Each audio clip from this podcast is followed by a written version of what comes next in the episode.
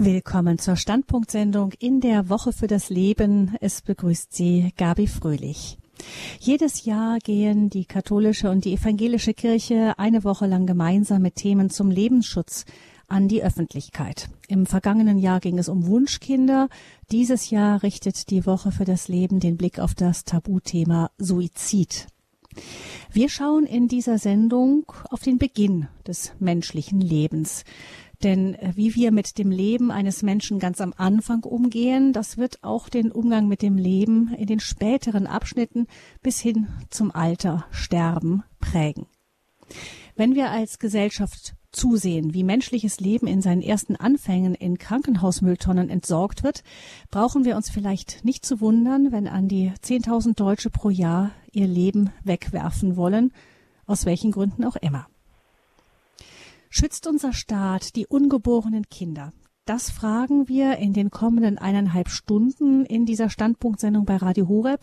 Und ich begrüße als unseren Gast den Medizinrechtsexperten Rainer Beckmann. Herzlich willkommen, Herr Beckmann, in dieser Sendung. Guten Abend. Guten Abend, Herr Beckmann. Ich stelle Sie am Anfang ganz kurz vor. Sie sind Jahrgang 61, verheiratet, haben vier Kinder. Sie arbeiten als Richter am Amtsgericht in Gemünden am Main, aktuell in Betreuungs- und Zivilsachen. Sie sind seit mehr als 20 Jahren stellvertretender Vorsitzender der Juristenvereinigung Lebensrecht. Vielleicht ein paar Worte dazu. Was ist das für eine Vereinigung, Herr Beckmann?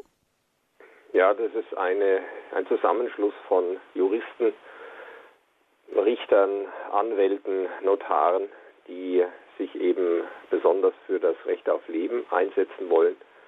Und äh, das, äh, die wurde in den 80er Jahren des letzten Jahrhunderts gegründet und äh, ist eine Fachvereinigung. Das heißt, wir geben auch eine Fachzeitschrift raus, die Zeitschrift für Lebensrecht, wo wir alle Lebensrechtsfragen juristisch erörtern und äh, unseren Fach- und Sachverstand zum Schutz des Lebens mhm. äh, zum Tragen bringen wollen.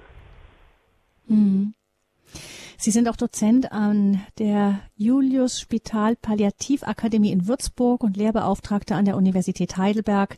In der Politik waren Sie vielfach als Berater aktiv, unter anderem als juristischer Experte für die CDU-CSU-Fraktion und in verschiedenen e- Ethikkommissionen des Bundestags waren Sie auch. Sie haben mehrere Bücher geschrieben da geht es unter anderem um Sterbehilfe und auch um Embryonenschutz. Also Sie haben sich seit vielen, vielen Jahren intensiv mit dem Thema eben Lebensschutz aus der Sicht ähm, eines Juristen beschäftigt.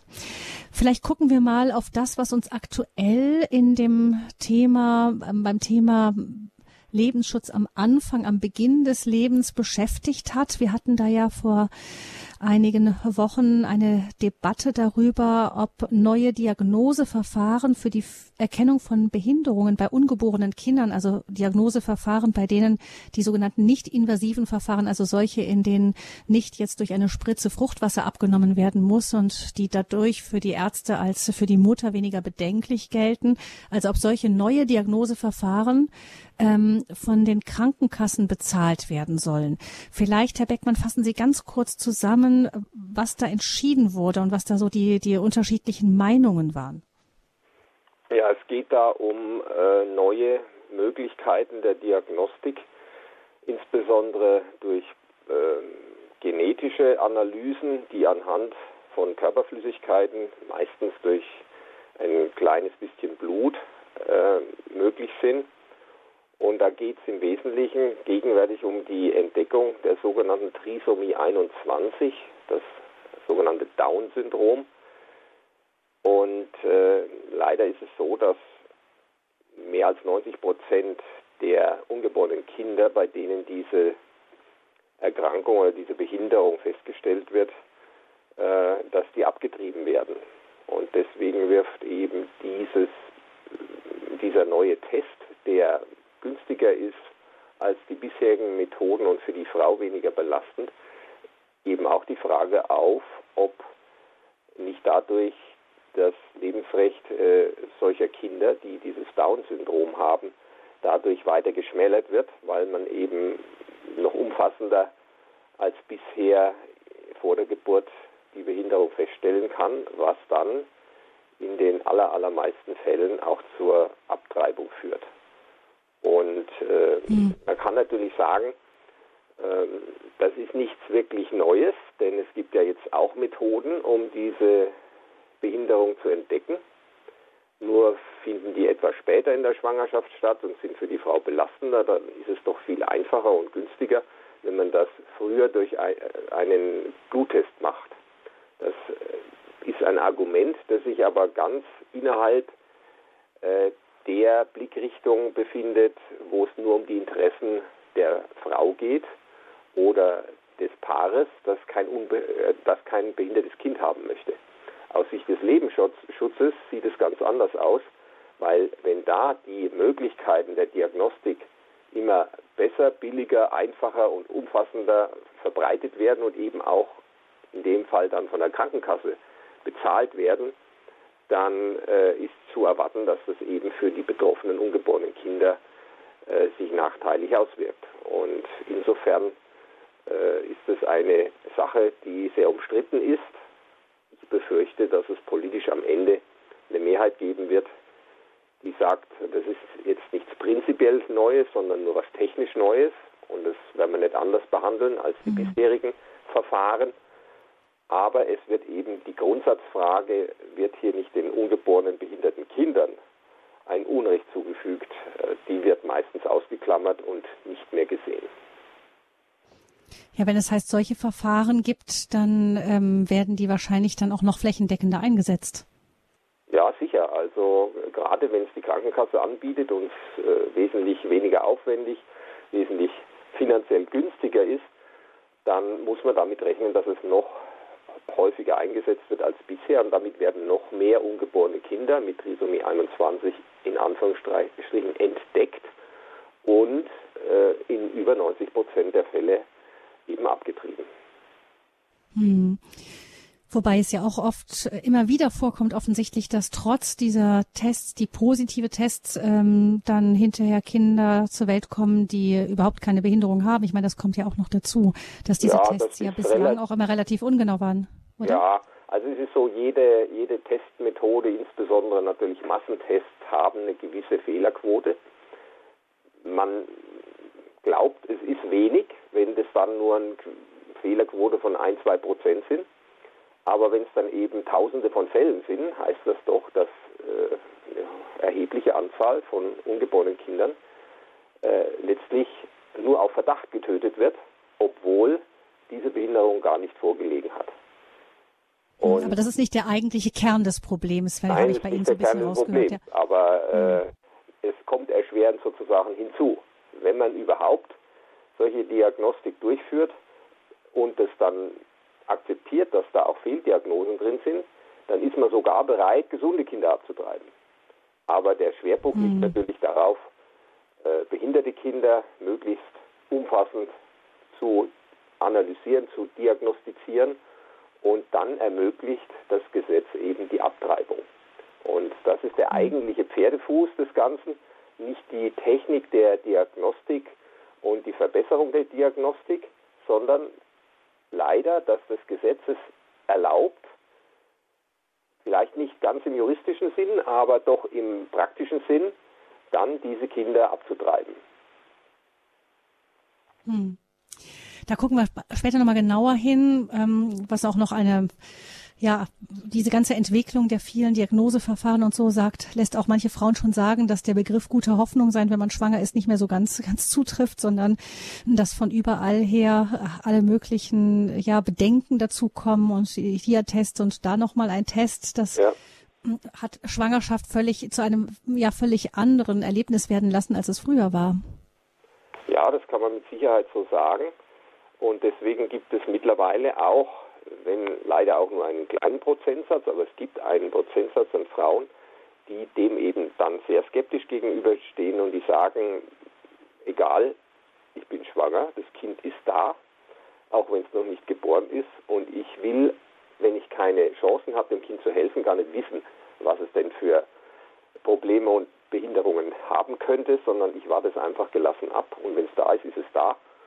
Und äh, das ist eine Entwicklung, die vernünftig ist, weil am Ende ist jedes Kind ein Geschenk Und da kann man da nicht dran rummäkeln, dass es einem eben nicht gefällt oder dass irgendwas nicht passt und man nur ein, ein perfektes Kind haben will, sondern dann muss man es eben annehmen, wie es ist. Und das gibt schon Frauen, die das aufgrund der Entwicklung nunmehr so erkennen und auch bewusst sich gegen äh, Diagnostik entscheiden. Aber die große Mehrzahl der betroffenen Frauen ist eben doch von, diesem, von dieser Wunschkind-Ideologie erfasst, nach dem Motto, wir können alles Mögliche vorgeburtlich diagnostizieren.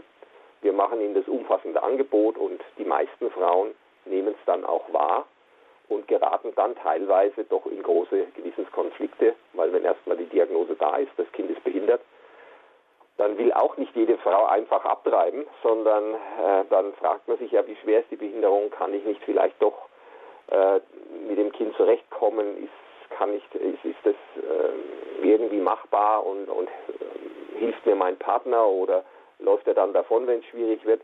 All diese Fragen tauchen dann natürlich auf und äh, sind große Gewissensbisse auch für diese Frauen. Und äh, das muss man sich wirklich fragen, ob man in diese Situation geraten möchte, wenn man den Weg der Pränataldiagnostik beschreitet. Hm. Mal aus der Sicht eines äh, Juristen, besteht denn die Gefahr, wenn diese Entwicklung weitergeht, dass man künftig auch gezwungen werden könnte, solche Tests durchzuführen, weil einfach die Krankenkassen zum Beispiel ähm, nicht riskieren wollen, dass äh, Kinder auf die Welt kommen, die später dann einer intensiven medizinischen Versorgung bedürfen und die vielleicht besonders viel kosten? Theoretisch ja, praktisch eher nein, denn äh, es wird immer die große Mehrzahl der Frauen bereit sein, das freiwillig machen zu lassen. Also ich halte es für juristisch weitgehend ausgeschlossen, dass man da eine Frau dazu äh, zwingen könnte. Ja, also das ist absolut hm. nicht. Da müsste man einen sehr totalitären und feindlichen Staat haben, hm. der es dann äh, auch noch richtet. Ich nicht, sondern das wird quasi Anführungsstrichen auf freiwilliger Basis doch so weit funktionieren, dass eben die ganz große Mehrzahl, das sind eben mehr als 90 Prozent der Fälle, äh, der erheblichen Behinderungen, das wird freiwillig diagnostiziert und dann auch freiwillig die Abtreibung durchgeführt. Mhm. Ich denke, Herr Beckmann, wir haben verstanden akustisch, was Sie uns gesagt haben, aber die Leitung ist sehr, sehr schlecht gerade. Deshalb schlage ich vor, dass wir eine kurze Musik einspielen und mal gucken, ob wir irgendwie eine bessere Leitung zu Ihnen herstellen können. Liebe Hörerinnen und Hörer, Sie haben eingeschaltet in der Standpunktsendung bei Radio Horeb. Horeb schützt unser Staat, die ungeborenen Kinder. Wir sind verbunden noch für eine weitere gute Stunde mit Rainer Beckmann, Jurist und Medizinrechtsexperte. Und wir hören jetzt eben eine kurze Musik und gucken, dass wir doch vielleicht eine bessere Verbindung zu Herrn Beckmann zustande bringen.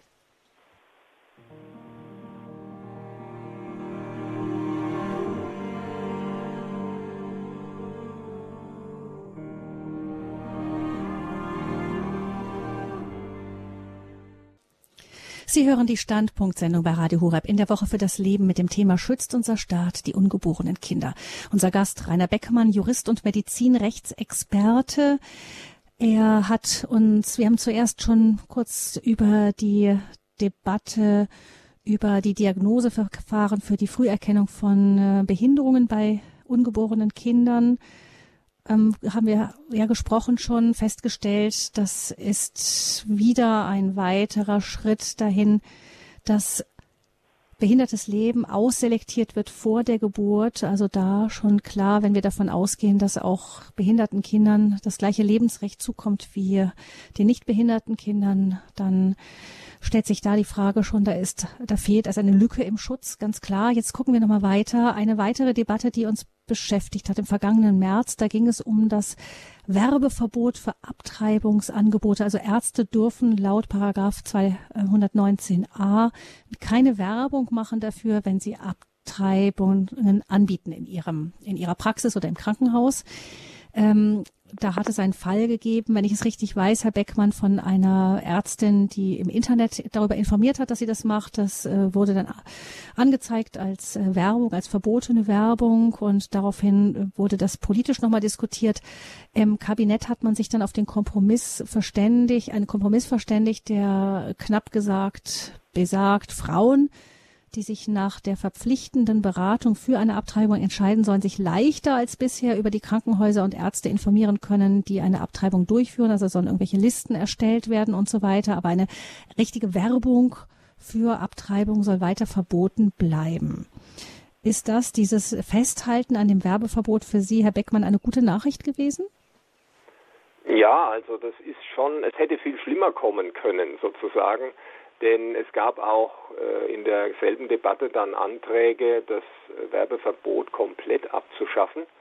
Und es gibt ja auch politische Kräfte, äh, die den Paragraph 218 an sich völlig abschaffen wollen, insbesondere äh, Linke und Grüne, aber auch in der SPD.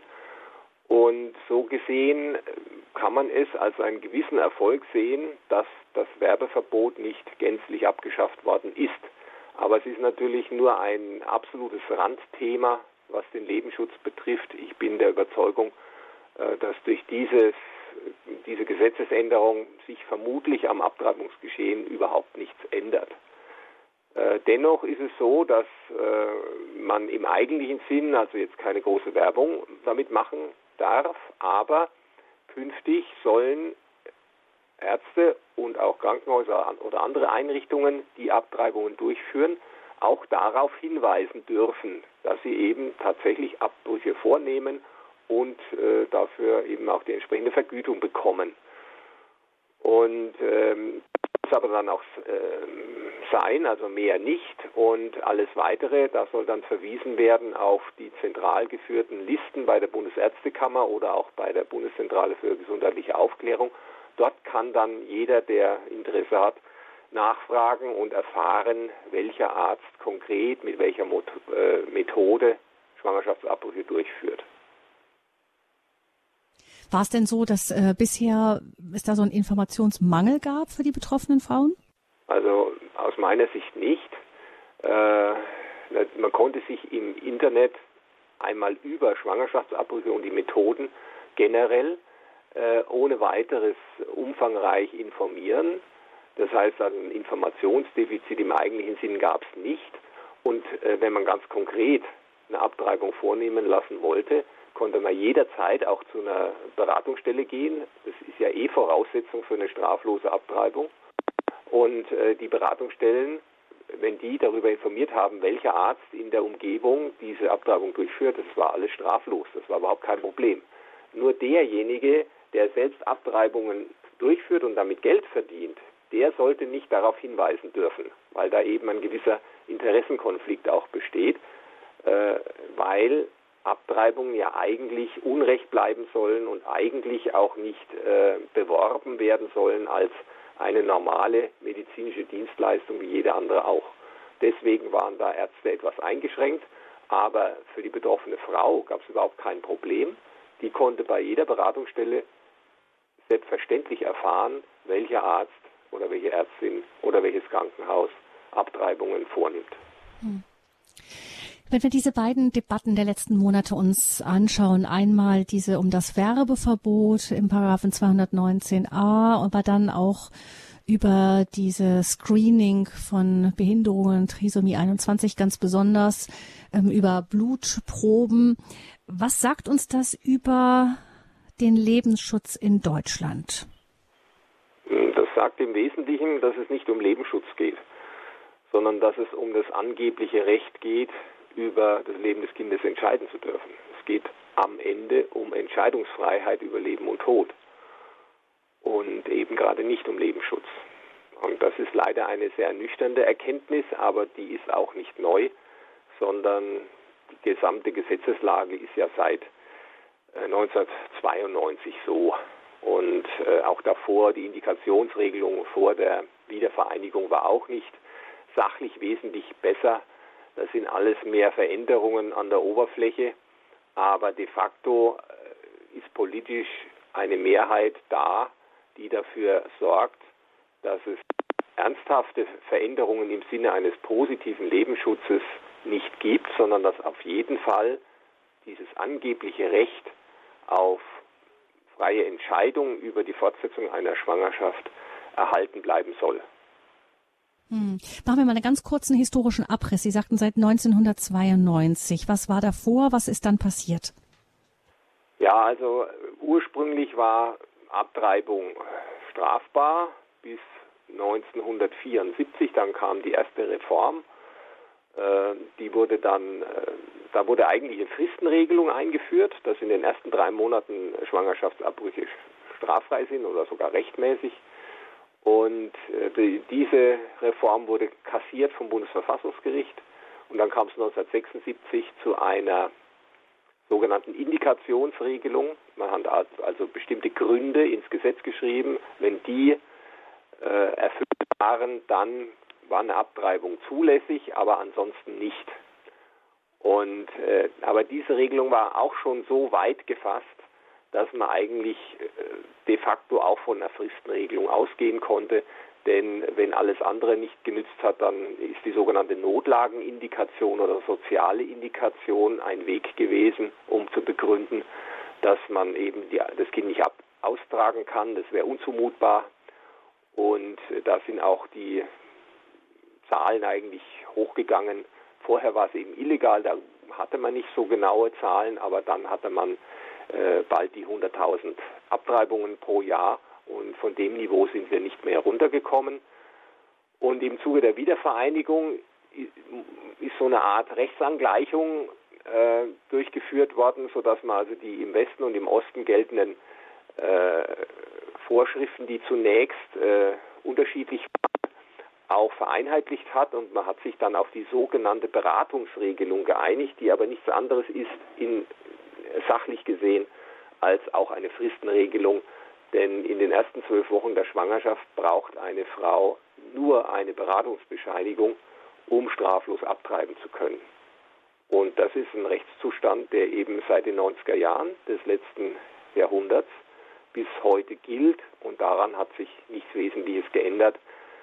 Trotzdem, wenn auch nur eine Kleinigkeit äh, sich ändert oder auch nur mal ein Arzt verfolgt wird oder eine Ärztin, die sich trotzdem nicht ans Gesetz hält, obwohl das überhaupt keine großen Hürden für Abtreibungen aufstellt, dann äh, kommt sofort politisch äh, eine große Wallung auf. Äh, es muss unbedingt äh, der Paragraph 218 komplett gestrichen werden oder ähnliches.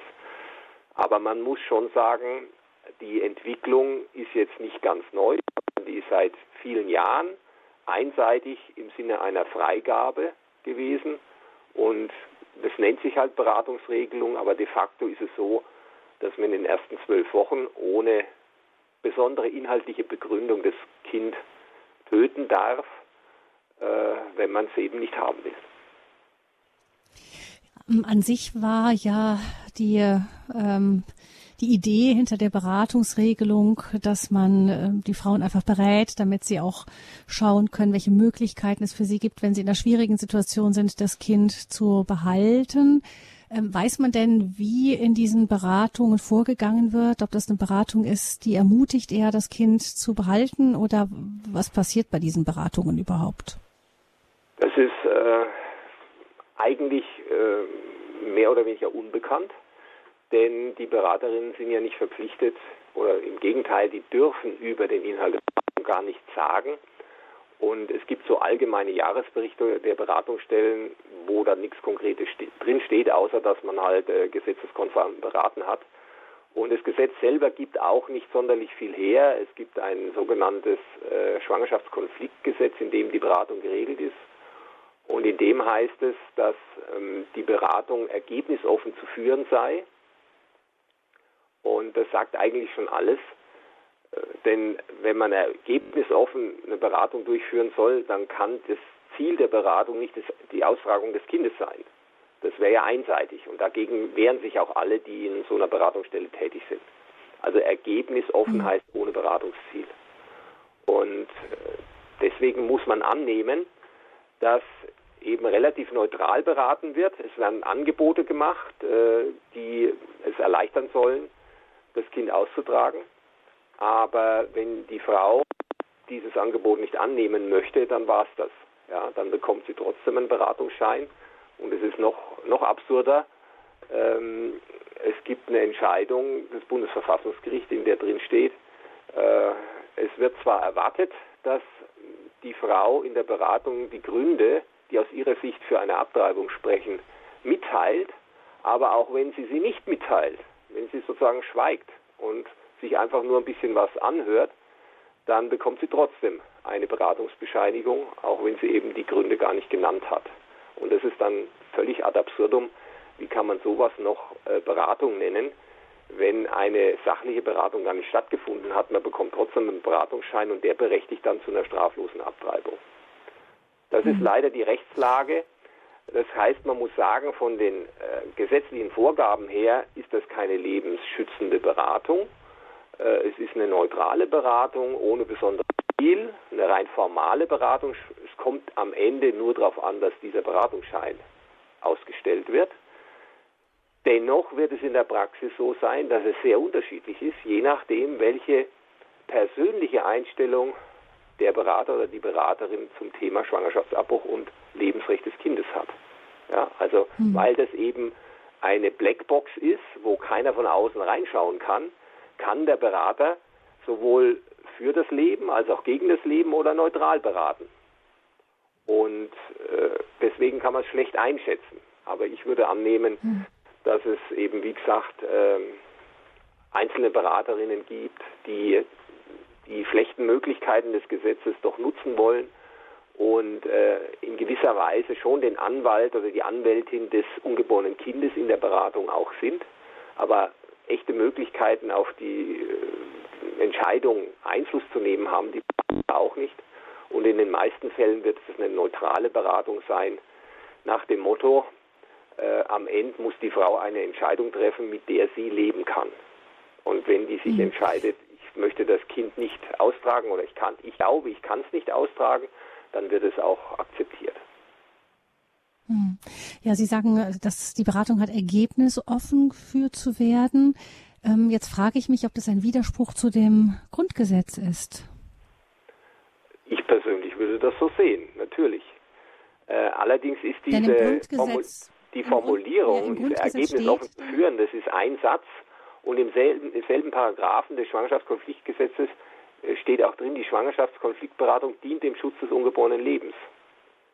Nur ist das halt eine hm. Behauptung, ja, die steht im Gesetz.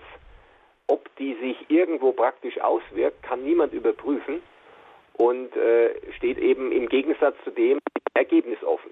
Ja?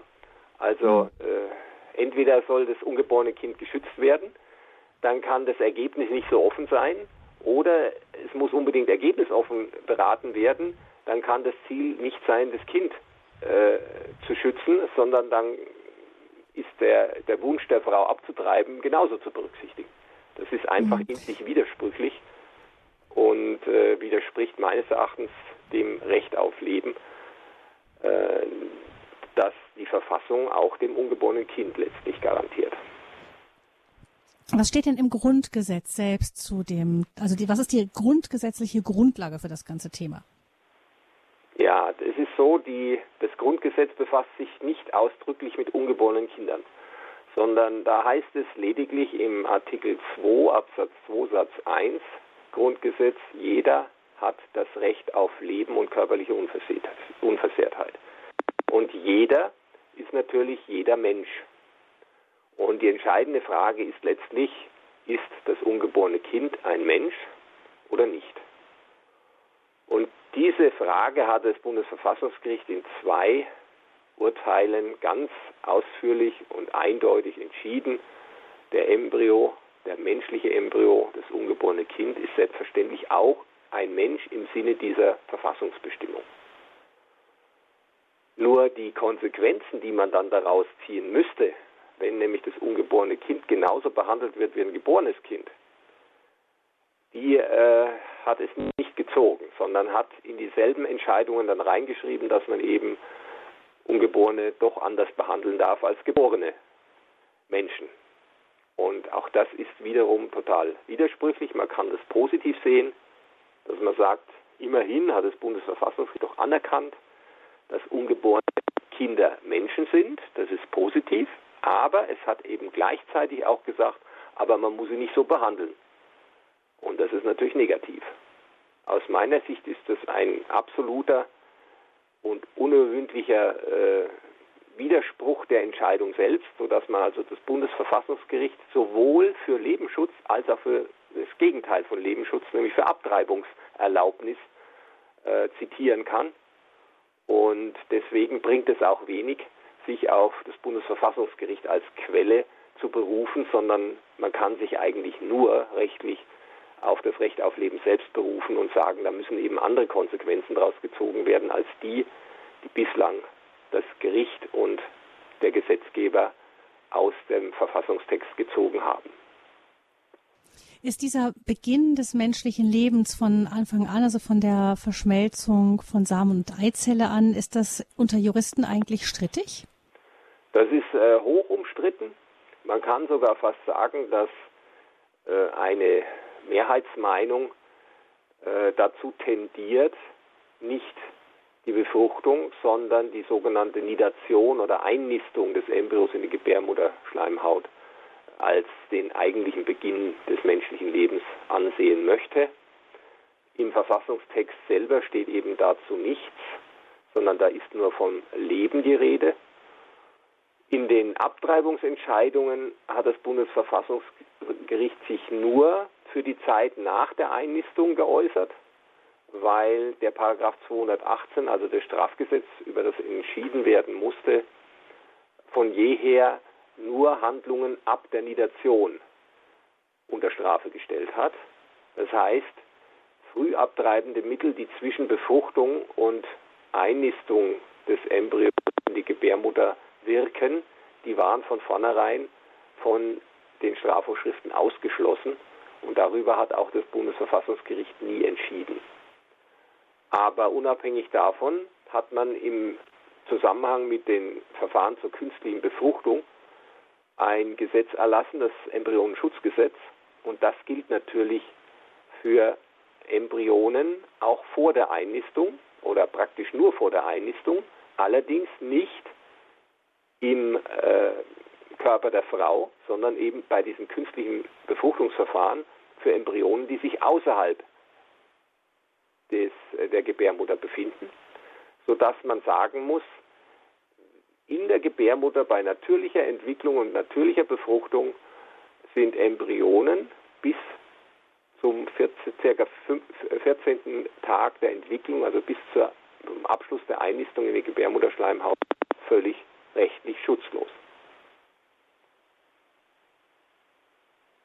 Aber im Reagenzglas eben nicht. Im Reagenzglas nicht. Da gibt es dafür das Embryonenschutzgesetz. Das heißt, wenn man mhm mit etwas Logik und gesundem Menschenverstand betrachtet, muss man sagen, ja, also wenn die außerhalb äh, des Mutterleibes als schutzwürdige Menschen in, in der Frühphase ihrer Entwicklung angesehen werden, dann muss das natürlich erst recht auch für natürlich gezeugte Embryonen im Mutterleib gelten. Mhm. Nur ist die Rechtslage also, leider nicht so. Mhm. Das heißt, es gibt da auch Widersprüche in den Gesetzen selber. So ist es. Also leider muss man auch befürchten, dass, dass dann immer äh, diese Widersprüche so aufgelöst werden, dass halt der geringere Schutz sich durchsetzt. Ja, also es gibt mhm. Leute, die behaupten, die Embryonen außerhalb des Mutterleibes, die werden ja stärker geschützt durch das Embryonenschutzgesetz als die äh, im Mutterleib. Und äh, da muss man dann den Schutz eben abbauen, ja, weil das eben Mhm. widersprüchlich ist. Dabei wäre es genauso mhm. logisch, andersrum zu argumentieren und zu sagen, nein, äh, die müssen eben, äh, die im Mutterleib müssen mindestens genauso geschützt werden wie die außerhalb des Mutterleibes. Hm. Noch ein weiterer Punkt ist der, ähm, also die Embryonen außerhalb des Mutterleibes sind in der Frühphase geschützt, während im Mutterleib nicht. Ähm, auch noch eine, ein Unterschied im Schutz ist ja bei behindertem Leben. Da ist es ja so, dass wenn festgestellt wird, dass ein ungeborenes Kind eine Behinderung hat, dann ist es ja auch nicht mehr gleichwertig geschützt wie ein nicht behindertes Kind. Meinen Sie jetzt im oder außerhalb des Mutterleibes? Im, im, im Mutterleib ja. zunächst mal auch, nicht? Leider äh, eine Strafvorschrift, die dann so ausgenutzt wird, dass eben ungeborene Kinder, die mit bei denen eine Krankheit oder Behinderung diagnostiziert wird, sogar bis zur Geburt abgetrieben werden können. Also diese drei Monatsfrist, da braucht man überhaupt keine Gründe. Egal, ob das Kind gesund ist oder behindert, spielt keine Rolle. Die Frau kann frei entscheiden, ob sie persönlich der Meinung ist, sie kann das Kind austragen, ja oder nein. Aber sie muss da keine Gründe nennen. Da kommt sie allein formal auf den Beratungsschein an. Nach den ersten zwölf Wochen gibt es noch eine sogenannte medizinisch, ja, medizinische Indikation, aber die ist so allgemein formuliert und so weit gefasst, dass da alles Mögliche drunter passt und eben insbesondere auch äh, die Annahme der Frau, dass sie aufgrund äh, eines behinderten Kindes künftig ihre eigene Gesundheit gefährdet wäre. Und dann gibt es überhaupt keine Befristung, sondern kann praktisch unmittelbar bis vor die Geburt äh, die Mutter sagen, ich will das Kind nicht. Das äh, wäre mir unzumutbar, würde meine, gesund, meine seelische Gesundheit gefährden. Deswegen darf ich abtreiben. Und äh, diese Vorschrift ist also ein, aus meiner Sicht, wenn sie so ausgelegt wird, eine offensichtliche äh, ja, Benachteiligung und schlechter Behandlung behinderter ungeborener Kinder. Hm. In all dem wird immer wieder auch mit der ähm, Gewissensfreiheit der Frau argumentiert oder mit der Freiheit der Frau doch diejenige, die diejenige ist, die das Thema unmittelbarsten betrifft. Ähm, spielt denn in diesen ganzen juristischen Fragen auch das Thema Gewissen irgendwie auch eine juristische Rolle? Erstaunlicherweise nein. Also das, der Begriff des spielt überhaupt keine Rolle. In, in, in, gesetzlichen Vorschriften steht davon nichts. Ja. Bei der äh, Beratungsregelung kommt es nur auf den Beratungsschein an und die zwölf Wochen Frist und danach auf die Frage, ob das Austragen äh, der Frau zugemutet werden kann oder nicht und letztendlich entscheidet sich sie, sie es selbst. Nach dem Gesetz heißt es zwar nach ärztlicher Erkenntnis, aber es gibt eben keinen Arzt, der sagt, wenn die Frau meint, äh, sie könne es nicht austragen des Kindes, dann weiß ich es besser und sagt, du kannst es doch austragen. Zumindest findet sich immer einer, der sich dann der Meinung der Frau anschließt. Aber auch da ist von Gewissen überhaupt keine Rede. Äh, selbst wenn ein Arzt an einer Abtreibung nicht mitwirken möchte, muss er sich auch nicht aufs Gewissen berufen, sondern es gibt ein Weigerungsrecht, das steht im Schwangerschaftskonfliktgesetz, und da, da sind keine Gründe erforderlich. Man kann also ohne eine Begründung als Arzt sagen, ich möchte nicht an Abtreibung mitwirken und das war's. Auch da muss man sich aufs Gewissen nicht berufen. Das ist erstaunlich, aber im ganzen Bereich äh, des Schwangerschaftsabbruchs kommt es auf das Gewissen eigentlich nicht an. Aber natürlich gibt es vom Grundgesetz her eine Gewissensfreiheit und das kann im individuellen Fall eine Rolle spielen, aber rechtlich betrachtet ist es eigentlich ohne Belang. Sie haben, Herr Beckmann, auch vorhin ähm, die Statistiken angesprochen, die ähm, so ungefähr auf dem Level 100.000 sind. Ich habe gesehen, es gab auch ähm, um 2001 herum einen starken Anstieg auf ungefähr 135.000. Dann gingen die Zahlen wieder nach unten auf ungefähr 101.000 laut offiziellen Statistiken im vergangenen Jahr.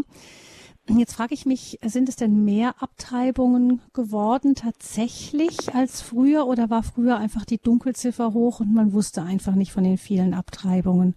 Das kann kein Mensch war. sicher sagen. Äh, es gab mal eine Zeit, wo gewisse Zahlen erkennbar waren, weil man da anhand der Abrechnungsziffern äh, Hochrechnungen anstellen konnte. Aber ich persönlich bin der Überzeugung, dass man wirklich genaue Angaben zum Umfang des Abtreibungsgeschehens, wie viel Abtreibung es gegeben hat oder aktuell gibt, eigentlich nicht sagen kann, weil das auch eine anonymisierte Statistik ist. Und äh, wenn jemand, der viele Abtreibungen durchführt, de facto wenige meldet, dann äh, wird es nicht aufkommen. Also da gibt es auch keine Prüfer, die äh, zu den Gynäkologen fahren und schauen, ob die alles abrechnen oder, oder alles melden, statistisch, was sie abrechnen. Da gibt es einfach keine Kontrolle. Das ist aus meiner Sicht rechtlich sehr unbefriedigend. Aber man vertraut einfach drauf, dass diejenigen, die Abtreibungen durchführen, das auch ordentlich melden. Und dann kommt halt irgendeine statistische Zahl raus. Und ob die dann valide ist, ja oder nein, lässt sich leider nicht äh, wirklich sicher überprüfen. Trotzdem wird man sagen können, weil das schon immer so war, äh, ist diese Zahl, die bekannt ist, wahrscheinlich so ungefähr die Größenordnung, die stimmt. Aber es ist halt immer auch ein Unsicherheitsfaktor da und äh, ich würde mir zutrauen, jede Zahl, die da genannt wird, auch anzuzweifeln, weil es eben keine echten Kontrollen, Stichproben oder Überprüfungen gibt. Hm. In der Woche für das Leben sprechen wir hier in dieser Standpunktsendung bei Radio Hureb mit Rainer Beckmann. Er ist Jurist und Medizinrechtsexperte über das Thema Schützt unser Staat die ungeborenen Kinder. Herr Beckmann ist stellvertretender Vorsitzender der Juristenvereinigung Lebensrecht, hat viele Jahrzehnte schon mit dem Thema Lebensrecht aus der Perspektive eines Juristen zu tun. Und wenn Sie, liebe Hörerinnen und Hörer, sich jetzt in dieser Sendung mit zu Wort melden möchten, vielleicht haben Sie Fragen an Herrn Beckmann, dann können Sie jetzt anrufen in dieser Sendung bei Radio Horeb. Schützt unser Staat die ungeborenen Kinder? Das ist die Frage, die wir stellen jetzt in der Woche für das Leben. Und die Nummer zur Sendung ist die 089 517 008 008. Noch einmal die Nummer zur Live-Sendung bei Radio Horeb schützt unser Staat die ungeborenen Kinder. Standpunktsendung zur Woche für das Leben 089 517 008 008.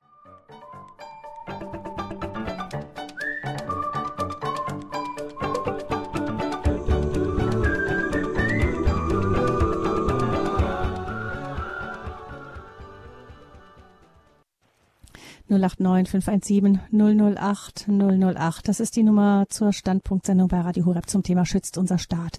Die ungeborenen Kinder. Unser Gast in dieser Sendung ist der Jurist und Medizinrechtsexperte Rainer Beckmann. Unser erster Hörer ist Herr Schenk. Er ruft uns aus dem Ruhrgebiet an. Grüße Gott, Herr Schenk. Schönen guten Abend. Ich äh, ja, muss ein bisschen staunen, wie das deutsche Rechtssystem ist. Ich bin Sozialarbeiter und habe also viele Jahre in äh, ja, Caritas-Bereichen gearbeitet.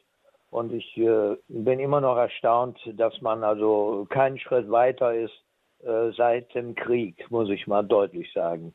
Äh, das erste ist das medizinische ähm, oder auch äh, psychologische, was da äh, größtenteils mitspielt, dass man ja, ich würde sagen, Psychologen würden sagen, das ist schizoid, die, die vielen Gesetze, die da äh, sind und äh, zu keiner Rechtssicherheit führen. Und zweitens äh, ist es für mich äh, und äh, Leute, die das schon gesagt haben, ist es keine Abtreibung, sondern eine Abtötung. Und wer das gesagt hat, äh, sind auch schon welche bestraft worden. das ist das, was ich sagen wollte. Ja, äh, soll ich dazu kurz was sagen? Also ja, das wäre nett, Herr Beckmann. Völlig richtig, äh, wenn man das als Schizoid bezeichnet, aber das scheint eben dem modernen Menschen lieber zu sein, dass man äh, eine merkwürdige Regelung erfindet, die angeblich äh, ungeborene Kinder schützt, aber de facto doch nur die Entscheidungsfreiheit über das Leben des Kindes ähm, weil man eben äh, wahrscheinlich äh, sich selbst davor, davor, schützen möchte, anzuerkennen, dass man äh, Gesetze macht, die eben das Töten von Kindern erlaubt. Sondern das wird lieber kaschiert und in einer verqueren, in sich widersprüchlichen Regelung äh, ver, ver, versteckt, damit man sich das eben nicht offen eingestehen muss. Aber Sie haben recht, wenn man es nüchtern betrachtet, ist das eben, äh, geht es nicht um Schwangerschaftsabbruch oder um Abtreibung, wobei der Begriff noch etwas negativer ist. Es geht aber de facto um das Töten ungeborener Kinder. Äh, wenn eine Frau ein Kind haben möchte, wird sie schwanger und äh, sie erkennt durch Ultraschalluntersuchungen, durch die Beschäftigung mit dem ungeborenen Kind, äh, es sind ja neun Monate, bis das Kind geboren wird, selbstverständlich, dass das ein Mensch ist. Ein Mensch in einer frühen Entwicklungsphase, der sich allmählich entwickelt, äh, der Herzschlag hat, äh, Gehirnentwicklung, äh, Extremitäten, Organe und diese Dinge. Es wird alles wahrgenommen und selbstverständlich ist es für so eine Frau ein ungeborener Mensch, der, den, den man nicht mehr verhüten oder verhindern kann, den kann man nur noch töten. Und genau das geschieht bei Abtreibung. Nur wird da dieser selbe, der exakt derselbe Vorgang eben durch andere Begriffe äh, aus dem Bewusstsein gedrängt, damit man eben leichter und schneller und möglichst unauffällig das Problem beseitigen kann. Aber das ist ein Kennzeichen unserer Gesellschaft, dass man manche Dinge lieber nicht beim Namen, beim Namen nennt und dann eben mit Widersprüchen und äh, Vermeidungs- und Verdrängungsstrategien äh, lieber arbeitet, als die Wahrheit äh, ans Licht zu bringen. Verstehe ich Sie da richtig, Herr Beckmann, dass Sie sagen, dass dieser, der Lebensschutz, der ja an sich auch noch im Paragraphen 218 drin steht, der steht nur aber nur vom Wort her drin, aber in den ganzen Handlungsanweisungen, die ähm, die Gesetzesmacher dem, dem Deutschen gegeben haben und auch ähm, das, die Verfassungsrichter, die es entsprechend ausgelegt haben, das, da wird dem dann widersprochen eigentlich. Das heißt, das ist, äh, ja, man, man schreibt draußen drauf Lebensschutz, aber de facto durch die ausführenden Gesetze wird dem wieder widersprochen. Ja, das steht im Grunde in den gleichen Gesetzen drin. Im Paragraph hm. 218 Absatz 1 steht drin, wer eine Schwangerschaft abbricht, was schon eine Verharmlosung ist. Früher hieß es, wer die Leibesfrucht abtötet. Das war klarer, mhm. wobei der Begriff Leibesfrucht mir nicht gefällt. Ja. Aber man mhm. könnte das Gesetz ohne irgendwas sachlich zu ändern auch anders formulieren. Man könnte schreiben, wer ein ungeborenes Kind tötet. Und das mhm. hätte natürlich bewusstseinsmäßig eine völlig andere Wirkung. Aber gut, da steht immerhin noch drin, wer eine Schwangerschaft abbricht, wird bestraft. Und dann kommt der Paragraph 218a. Das gilt aber nicht, wenn. Wenn nämlich noch keine zwölf Wochen mhm. verstrichen ist und man einen Beratungsschein hat. Also mhm. immer Grundsatz und Ausnahme, wobei eben in der Praxis die Ausnahme die Regel ist. Mhm. Und das ist am Ende eine schizophrene Regelung, weil sie eben sowohl A sagt als auch B. Einerseits mhm. ist es eine Tötungshandlung und deswegen kann man bestraft werden, aber man kann gleichzeitig mit wenig Aufwand auch straflos ausgehen. Wäre und dann eine klare Formulierung ehrlicher, Herr Beckmann, wenn man einfach sagen würde, also wir machen es in den ersten Wochen, äh, zwölf Wochen äh, straffrei und das Ja, war's? es wäre ehrlicher, aber nicht besser. Man hm. würde halt die ganze Geschichte noch mehr äh, vertuschen, wenn man von vornherein sagt, äh, es gibt gar keine Gründe mehr eigentlich gegen Abtreibung, sondern hm. wir erlauben es halt. Ja. Ich, die Heuch, jemand hat mal gesagt, die Heuchelei ist die Verbeugung des Lasters vor der Tugend. Und das Bitte, das haben wir gerade akustisch ja, nicht verstanden. Die Heuchelei, die Heuchelei ist? ist? die Verbeugung des Lasters vor der Tugend. Mhm. Das ist auch bei diesen Gesetzen so. Ja, man kann erkennen, wie man sich bemüht, etwas zu kaschieren, aber das ist ja nur der Beweis dafür, dass da was faul ist, weil man es kaschieren mhm. muss. Und äh, diesen Widerspruch, den halte ich für vernünftig, dass man den beibehält und sich nicht von vornherein einredet, das ist ja eh kein Problem. Wir streichen mhm. den ganzen Paragraphen und dann muss sich keiner mehr groß Gedanken machen. Dann ist es mir schon lieber, es stehen so in sich widersprüchliche Gesetze, äh, im, äh, Regelungen im Gesetz, die, die zumindest den Anlass noch bieten können, daran Anstoß zu nehmen. Also auch die den wenn, Widerspruch zeigen. Hm. Auch, hm. Genau, wenn man sozusagen den Widerspruch mit Händen greifen kann. Auch wenn das natürlich nur die Idee ist, noch besser wäre es, man würde es auflösen, in dem Sinn, dass der Widerspruch eben nicht mehr besteht und man tatsächlich Leben als Leben schützt. Hm. Ich danke Ihnen, Herr Schenk, für Ihren Einwurf. Alles Gute, einen schönen Abend ins Ruhrgebiet und begrüße jetzt aus Passau uns zugeschaltet Frau Köthe. Guten Abend. Recht schönen guten Abend. Also die Frage ist ja, schützt unser Staat äh, das ungeborene Leben? Eine ganz klare Antwort, die ich auch begründen kann, ist nein. Weil wir sind seit ungefähr 20 Jahren äh, eine Gruppe, die für das Leben betet, beziehungsweise in der Gruppe Jugend 2000 aktiv sind und waren. Und auch vor Abtreibungskliniken gebetet haben und so weiter. Und ich habe dann eines Tages vor zehn Jahren oder wann zu einem äh, äh, Befürworter gesagt, also sind wir alle Mörder, weil ja die Krankenkassen äh, diese Abtreibungen bezahlen. Und daraufhin sagt er, nein, ich bin bei der Krankenkasse, unser Staat erstattet die Kosten, die durch Abtreibung entstehen. Da war ich also schon mal erst geschockt.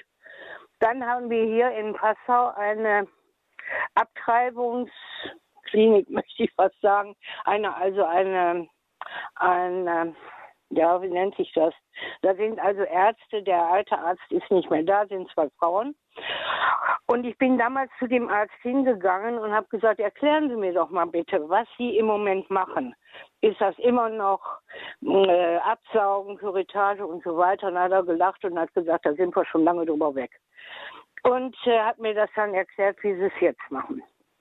So, und diese, das sind zwei Damen, die haben das jetzt übernommen und da habe ich jetzt Folgendes erfahren.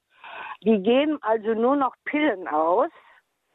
Das heißt, ähm, die werden auch abgerechnet mit der Krankenkasse, egal ob die Mütter die nehmen oder nicht. Wenn man also hinkommt und sagt, also ich habe diese Pille nicht genommen, ich möchte die zurückgeben, sagen die, Age Badge, schon abgerechnet mit der Krankenkasse, können Sie in den Müll schmeißen. Oder aber sie, die sagen, ja, also sie nehmen die Pille und nach, das Kind stirbt ja dann innerhalb von drei Tagen im Mutterleib ab. Und dann sind wir als Ärzte gezwungen, eine Kuretage vorzunehmen, um ihr Leben zu retten und Blutvergiftung zu vermeiden. Also das hat mich jetzt also im vergangenen Jahr sehr erschüttert, als meine Hilfe mir das erzählt hat, wie das da funktioniert in dieser Praxis. Und ähm, das heißt, die Krankenkassen bekommen auch diese Pillen und die Pyritagen erstattet. Ergo kann unser Staat überhaupt gar nicht das ungeborene Leben schützen, wenn er gleichzeitig die ganzen Kosten übernimmt, die für die Abtreibung äh, hm. notwendig sind. Und ja, außerdem, hm. und außerdem ähm, bin, sind wir auf Folgendes gekommen, dass ja eine Pille entwickelt ist, die also den Uterus weniger durchblutet, damit die Einnistung möglichst erst gar nicht stattfinden kann. Und eine Freundin von mir hat also jahrelang diese Pille geschluckt, wollte dann aber ein Kind haben, hatte drei Jahre ausgesetzt oder was. Und dann wurde sie schwanger und das Kind wuchs ab einem bestimmten Zeitpunkt nicht mehr. Also was sie da alles unternommen haben, die Ärzte, um die Durchblutung des Uterus weiter anzuheizen. Also es war also eine Katastrophe hinterher auf Knopf, auf Spitz mit der verfrühten Lungenreifespritze. Das entweder der, das, das, die ist dann zum Bluter geworden und das Kind auch. Und dann geht es darum, entweder Leben der Mutter oder Leben des Kindes. Und ich habe aber eine Freundin, die habe ich angerufen in Österreich und die hat zu mir gesagt, wenn sofort jetzt das Kind geholt wird per Kaiserschnitt, passiert bei beiden nichts. Und das hat sie dann ähm, auch gemacht. Und der Knabe ist natürlich jetzt ein kleiner Wonneproppen, aber weil er immer unterernährt war, hat er immer geschrien wie am Spieß und hat aufgrund dessen immer zuerst was zu essen gekriegt. Nur mhm. diese, auch diese Gemeinheit, dass der Uterus Mangel durchblutet wird, das erzählt natürlich überhaupt niemand jemandem. Und ähm, von daher sind die meisten Kinder, die dann trotzdem geboren werden, meistenteils Frühchen, weil die einfach ab einem bestimmten Zeitpunkt gar nicht mehr weiter wachsen. Frau Köth, ich, ich denke, ja, ja.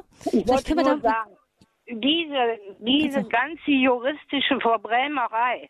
Ich habe heute sogar gehört, hm. dass in der jetzt in der EU äh, Sache sogar ist, dass man ähm, äh, also dann noch weitergehende Schritte äh, vorhat. Also ich finde, es ist eine Katastrophe, hm. wie unsere Frauen verdummdäubelt werden und schön abgeschoben wird, dass sie selber entscheiden, ja oder nein und selber verantwortlich sind, ja mhm. oder nein und über ihr eigenes Leben bestimmen, ja oder nein.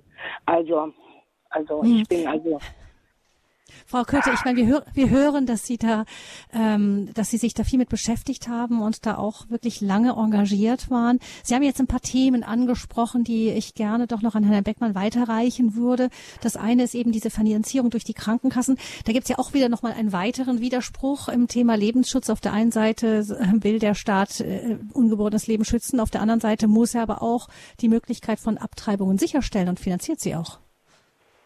Ja, über ist leider, das Kassensystem. Äh, das ist leider die Rechtslage, dass ähm, der Staat äh, verpflichtet ist, obwohl angeblich Abtreibungen rechtswidrig sein sollen, das steht halt auch in dem Urteil des Bundesverfassungsgerichts, gleichwohl soll der Staat verpflichtet sein, äh, flächendeckend Abtreibungseinrichtungen zur Verfügung zu stellen und das widerspricht sich natürlich.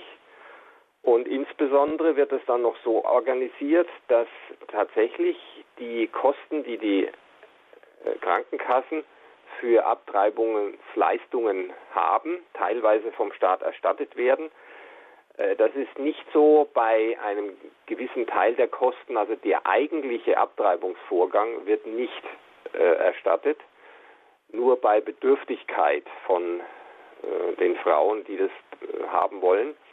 Ähm, es ist aber sehr unübersichtlich. Für diejenigen, die eine Abtreibung durchführen äh, lassen, ist es immer, ist immer der Ansprechpartner die Krankenkasse. Was dann am Ende erstattet wird vom Staat oder was über die Krankenkasse läuft, Vor- und Nachbehandlungen, diese Differenzierung, die kriegt der Anwender überhaupt nicht mit. Aber es ist immer der Eindruck, äh, letztendlich die Krankenkasse und dahinter stehen der Staat finanziert das alles und damit ist eigentlich schon klar, dass äh, Lebensschutz eigentlich nicht das Ziel ist, sondern Entscheidungsfreiheit der Frau. Mhm. Und es äh, ist auch richtig angesprochen worden, dass äh, heutzutage Abtreibungen zunehmend nicht mehr auf mechanischem Weg erfolgen, sogenannte Küretage oder Saugküretage, dass also das Kind mechanisch aus dem Uterus entfernt wird, sondern es wird in den Frühphasen, in den Wochen der Schwangerschaft medikamentös abgetrieben. Es wird also dafür gesorgt, dass das Kind sich nicht einnisten kann und äh, oder nach der Einnistung sich wieder ablöst und damit äh, ist, äh, sagen wir mal so, die wie es geschildert wurde, in der Praxis sozusagen das blutige Geschäft der Abtreibung nicht mehr so offensichtlich, sondern da werden eben Prostaglandine ausgegeben, die die Frau am Ende selber nimmt. Und nur wenn sie dann Komplikationen hat, dann muss sie noch einmal zum Arzt gehen und dann wird äh, der Arzt benötigt, um notfalls eben eine Curettage noch hinterher durchzuführen. Aber die eigentliche Abtreibungshandlung muss dann die Frau selber vornehmen, indem sie diese Chemikalien schluckt, damit das Kind ausgestoßen wird. Und wenn das in einem sehr frühen Stadium der Schwangerschaft ist, wirkt es auf sie wie eine Art Monatsblutung. Trotzdem, die alleinige Verantwortung liegt dann bei der Frau und das kann auch sehr belastend sein. Hm. Noch einen weiteren Punkt hat Frau Köthe angesprochen, EU-Recht. Ähm, ähm, ich erinnere mich, dass es immer wieder mal Vorstöße gab, auch von ähm, Politikerinnen aus verschiedenen EU-Staaten, die wollten, dass es ein Recht auf Abtreibung, also dass das richtig in den EU-Gesetzen festgeschrieben wird, dass jede Frau ein Recht haben soll und deshalb auch Zugang überall zu Abtreibungsmöglichkeiten, also sowas wie ein Menschenrecht auf Abtreibung. Ähm, ist das immer noch mal Thema und oder hat EU-Recht da für uns auch eine Bedeutung irgendwie in dem Thema Lebensschutz? Natürlich haben internationale äh, Vereinbarungen da auch immer Auswirkungen, aber ich sehe es jetzt nicht so, äh, dass quasi dem deutschen Staat äh, das, äh, die Europäische Union irgendwas aufs Auge drückt, sondern in Deutschland sind die Vorschriften ja schon da, dass man quasi auf Wunsch abtreiben kann. Das heißt, wir brauchen da keinen Druck von außen, sondern das erledigt äh, die Politik in Deutschland äh, ganz freiwillig äh, von alleine. Ja, es gibt dann nur bei Randthemen, die letztlich wenig bedeutsam sind für die Zahl der Abtreibungen, wie eben Werbeverbot oder ähnliches. Da wird dann auch natürlich immer nach europäischer Regelung äh, gerufen. Wenn es in Deutschland halt noch so ein gewisses Werbeverbot gibt, dann soll eben die EU beschließen, aus dem Gesichtspunkt der Dienstleistungsfreiheit, dass eben in allen europäischen Staaten ein, eine Werbung in gleicher Weise möglich sein muss, äh, wie halt in einem dieser Länder. Und alle sollen sich dann nach dem niedrigsten Standard richten. Aber da ist der Druck momentan nicht so groß, weil, aber ist auch nicht nötig, weil eben in Deutschland im Grunde ohne ernsthafte Beschränkungen abgetrieben werden kann. Aber mhm. Trotzdem, die Tendenz auf internationaler Ebene ist natürlich nicht pro-life, sondern eher äh, für pro-Abtreibung. Und die Forderung äh, auf EU-Ebene oder auf noch höherer Ebene, UN-Ebene, äh, Vereinte Nationen, ähm, ein sogenanntes Recht auf Abtreibung festzustellen und festzulegen. Die Forderungen sind natürlich da und werden auch politisch verfolgt. Meistens auch weniger unter dem offenen Titel äh, Recht auf Abtreibung, sondern unter auch wieder äh, Verklausulierung, nämlich dem sogenannten Recht auf reproduktive Gesundheit. Wenn dieses Stichwort irgendwo auftaucht in einem internationalen Dokument, dann ist immer auch Abtreibung gemeint. Und da wird natürlich dafür gekämpft.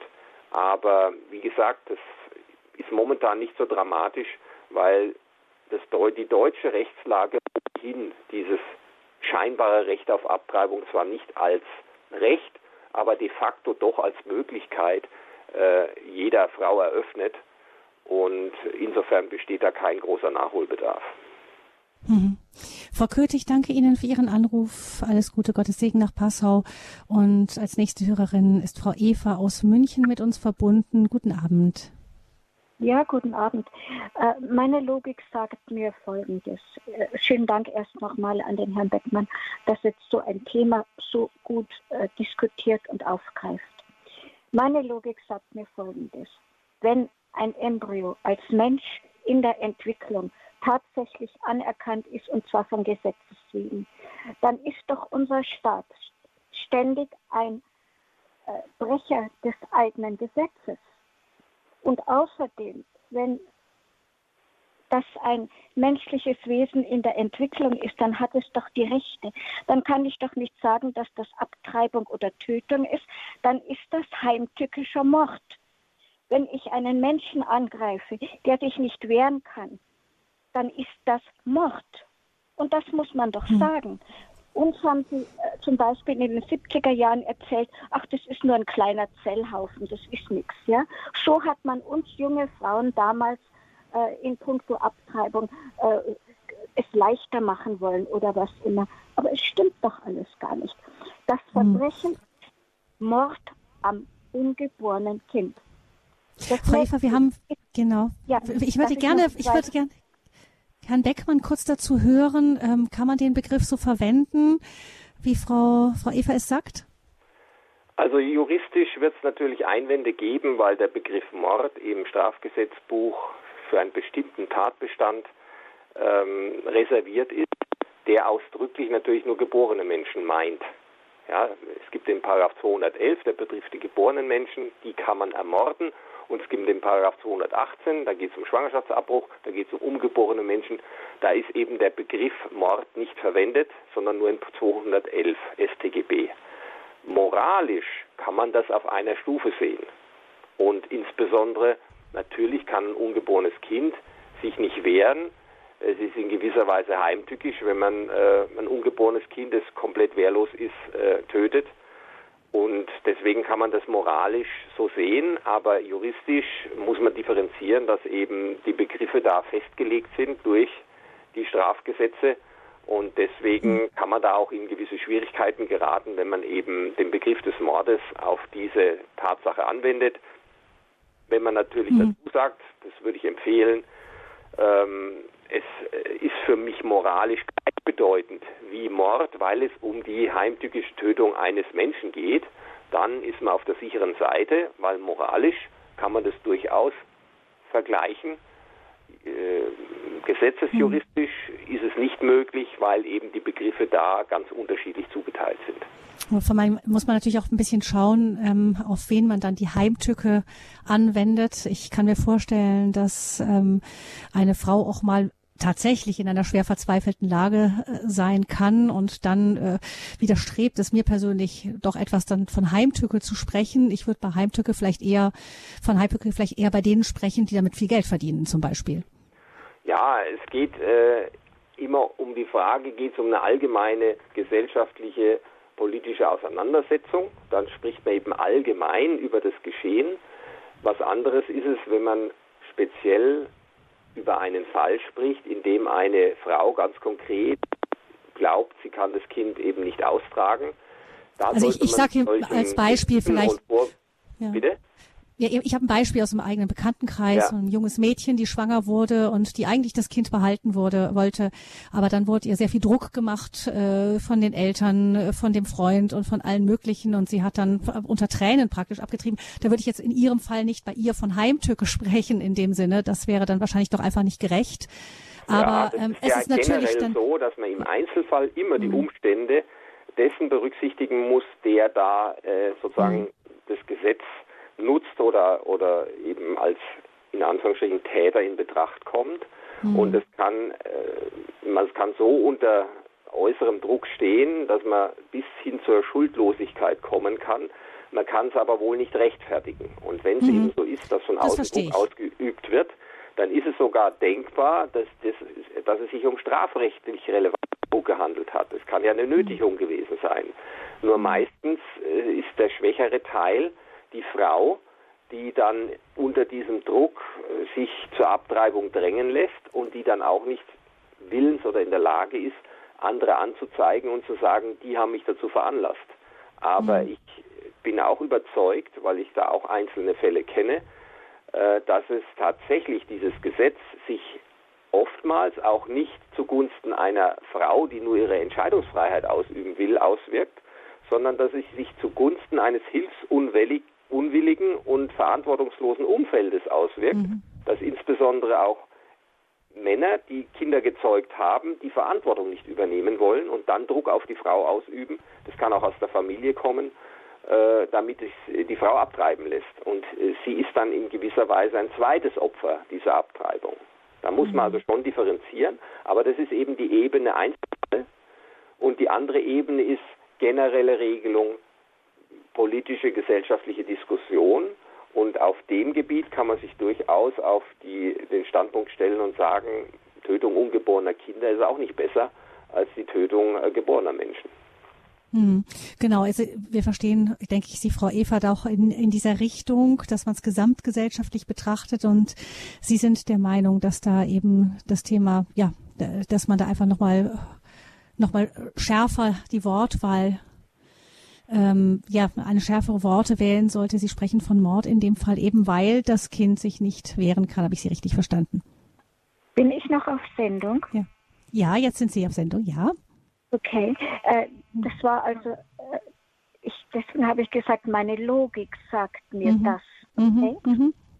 Aber es ist ja ein Verbrechen am ungeborenen menschlichen Wesen, aber es ist auch ein Verbrechen am deutschen Volk wenn man betrachtet, wie viele Millionen Abtreibungen da offenbar äh, getätigt worden sind, Tötungen, Mord, wie immer man es bezeichnet, unter welchen Gesichtspunkten man es betrachtet, also gesellschaftspolitisch oder, oder, oder, dann ist es doch nicht möglich, dass Millionen von Kindern abgetrieben werden und dann das deutsche Volk vom Aussterben bedroht ist. Hm.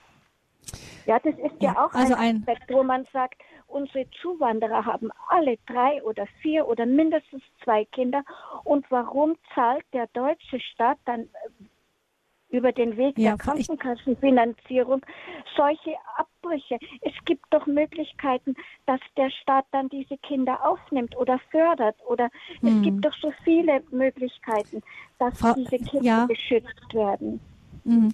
Ja, wir haben sie, genau, wir haben das verstanden, vor allem aber auch Ihr Plädoyer dafür, dass man, ich denke mal, es geht jetzt, Herr Beckmann, nicht um wir beschränken es jetzt mal einfach auf das Recht des Kindes zu leben, egal welche Abstammung es ist. Das ist, ja, glaube ich, der Kernpunkt Ihres Recht Plädoyers. Ja keinen Unterschied. Also genau. egal, ob also ausländische also, Frauen oder deutsche Frauen abtreiben, hm. äh, das Strafgesetz gilt für alle. Es ist nur hm. de facto so, dass äh, tatsächlich die, der Kinderreichtum bei Familien aus anderen Kulturkreisen größer ist als bei Deutschen. Mhm. Und äh, aber das ist nicht jetzt in dem Sinn irgendwie von außen gesteuert oder von irgendeiner Zentrale, die jetzt dafür sorgen möchte, dass das deutsche Volk äh, minimiert wird oder, oder abnimmt und Ausländer äh, sich besser fortentwickeln können, sondern das ist eine Frage der Einstellung.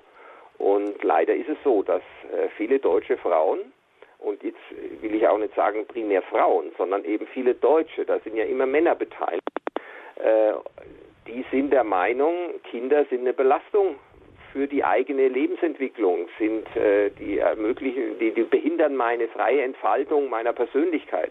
Für die ist materieller äh, Reichtum oder äh, Freizeit, frei, freie Entfaltung der Persönlichkeit individuell wichtiger als das Lebensrecht des Kindes. Und diese Grundeinstellung ist in Deutschland weit verbreitet, überhaupt in Mitteleuropa. Und deswegen sind da die äh, Geburtenraten zurückgegangen. Und in vielen anderen Ländern sieht es eben anders aus. Das ist Na, de meine, facto ist, so, aber es ist keine Frage der Rechtslage. Ja, ist ja eingebettet, ein, eingebettet in ein Gesamtes, sagen Sie. Also es geht ja nicht jetzt in, bei dem Thema nur um Abtreibung, sondern um die Einstellung zu Familie, zu Kindern überhaupt. Zum Beispiel, ja. Sind, und die, ja. die Abtreibungsgesetze an sich sind halt für alle gleich. Da werden keine Unterschiede gemacht. Ja, da wird jedes Kind ist da, soll da geschützt werden vom deutschen Soll, Recht. Sollte geschützt werden hm. oder jedes Kind genauso wenig geschützt. Und ob mhm. dann eben bestimmte Bevölkerungskreise diese mm, Rechtsvorschriften nutzen oder nicht nutzen, das ist ihre freie Entscheidung. Der Staat macht eben da keine Vorschriften und erlaubt die Abtreibung. Wer es aber nicht macht, der hat halt mehr Kinder als jemand, der äh, meint, äh, ohne Kind ist besser. Und es wirkt sich dann auch in der Summe gesellschaftlich aus sicher auch noch eine Frage, wie sehr ähm, lasse ich mir meine Lebensplanung durchkreuzen. Das ist ja auch ein bisschen eine Mentalitätsfrage, nicht ob ich, ähm, ob ich alles genauso geplant haben muss, wie ich es, wie ich es will, oder ob ähm, noch noch mehr auch erwartet wird, dass dass man sich vorstellen kann, dass etwas anders passiert, als ich mir das gerade vorgestellt habe. Aber das ist, denke ich, ein weiteres Feld. Ich danke Frau Eva für Ihren Anruf und begrüße nun Frau Martinez, Martinez, die uns aus München ebenfalls anruft. Frau Martinez, guten Abend. Ja, guten Abend. Sehr kurzen Beitrag. Es ist eine Frage, die mich schon jetzt seit langem beschäftigt und ich möchte sie einfach mal stellen, weil es für mich ein Rätsel ist. Woher kommt es eigentlich, dass die Parteien, wir sprechen ja von Politik, ob der Politik die Menschen schützt, das ungeborene Leben, dass gerade die Parteien, die am liebsten die ganze Welt retten würde und sie alle nach Deutschland holen möchte, warum sind es gerade diese Parteien, die so militante Verfechter der Abtreibung sind.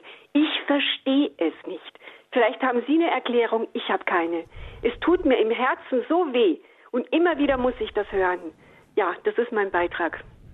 Also, ja. das, mhm, das ja, Parteien, also die das.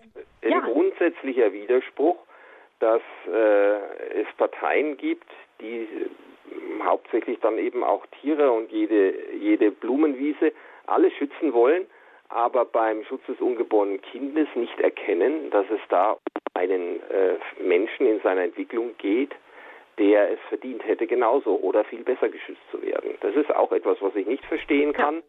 Ja. Äh, das ist auch, glaube ich, nicht rational zu erklären, sondern äh, hat vielleicht was mit eben persönlicher Bereitschaft zu tun, äh, das eigene Leben umzukrempeln. Ich meine, äh, ein Kind gibt einem individuellen äh, Leben einer, einem Paar oder Ehepaar eine völlig neue Richtung. Man ist dann zunächst einmal für Jahrzehnte, also meistens so bis 2025, für diesen Menschen verantwortlich. Und diese Verantwortung äh, scheint man weniger tragen zu wollen als sozusagen die Gesamtverantwortung für das Schicksal der Menschheit. Ja, das ist so eine Art Fernstenliebe äh, egal wo auf der Welt, alle sollen geschützt werden, aber das Kind, das sich äh, im eigenen Haushalt sozusagen anmeldet und es schon da ist, da sagt man lieber, nee, die Verantwortung, die ist zu schwer, schwer, die kann ich nicht tragen. Aber das ist für mich auch nicht nachvollziehbar. Äh, wer Wert auf Lebensschutz im Allgemeinen legt, der müsste auch im individuellen und im konkreten Fall sagen, dann stelle ich mich der Verantwortung und ich will das jetzt, jetzt nicht nur auf, auf Grüne oder, oder Linke äh, beziehen. Es gibt auch äh, konservative Leute, die, wenn es mal äh, schwierig wird, dann auch ihre Grundsätze, die, die sie gern nach außen tragen, über Bord werfen und dann auch zu so einer äh, Notlösung greifen und sagen, dann soll halt das Kind äh, ja, weggemacht werden, damit meine persönlichen Lebensziele erreicht werden können. Aber das ist eine grundsätzliche Einstellung, die gerade in einem äh, christlichen Radiosender durchaus angesprochen werden muss.